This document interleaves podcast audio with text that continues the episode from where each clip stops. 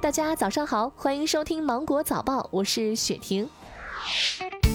七月一号起，国务院教育督导委员会办公室在微言教育和中国教育督导公众号同步开通了义务教育教师平均工资收入水平不低于当地公务员平均工资收入水平的举报平台。如果有拖欠义务教育教师工资等情况，可以实名举报。若员工自愿的放弃社保，用人单位可以免责吗？人事部近日表示，按照国家有关规定，用人单位和职工应当参加基本养老保险制度，并按时足额缴纳基本养老保险费。这既是用人单位和职工的合法权利，也是用人单位和职工的应尽义务，不能根据职工或者用人单位意愿而免除，否则将承担相应的法律责任。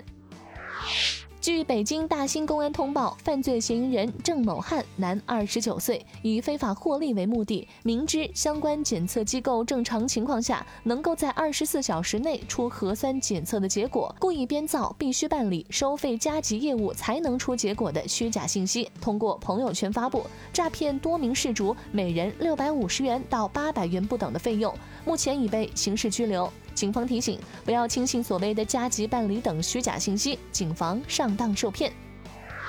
六月二十七号凌晨，四川攀枝花某商铺发生了一起盗窃案件。两名犯罪嫌疑人暴力破坏商铺的窗户，盗走了香烟等财物。汽车离开时还比了 V 字手势挑衅。警方接报后赶赴现场调查，迅速锁定了犯罪嫌疑人的逃窜方向，并在一个小时内将其抓获。经审讯，犯罪嫌疑人安某某、鲁某某如实交代自己多次实施盗窃的犯罪行为。被盗物品除了烟，还有巧克力、口香糖等零食。目前，两名嫌疑人已被刑事拘留。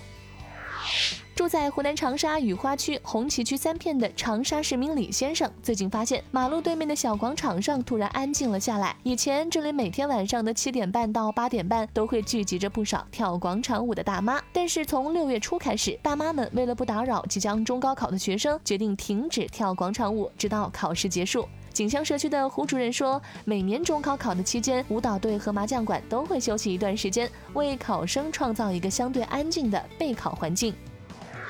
亲哥借钱要债主把钱打到妹妹银行账户上，本以为是一件小事儿，妹妹却面临承担这笔借款的连带责任。近日，长沙市天心区人民法院公布了一起这样的案例。承办法官陈泽春提醒，根据相关的法规，存款人的账户只能办理存款人本身的业务活动，不得出租和转让账户。对于借用银行账户的出借单位和借用人为共同应诉人，也就是说，出借银行账户就肯定得承担诉讼风险。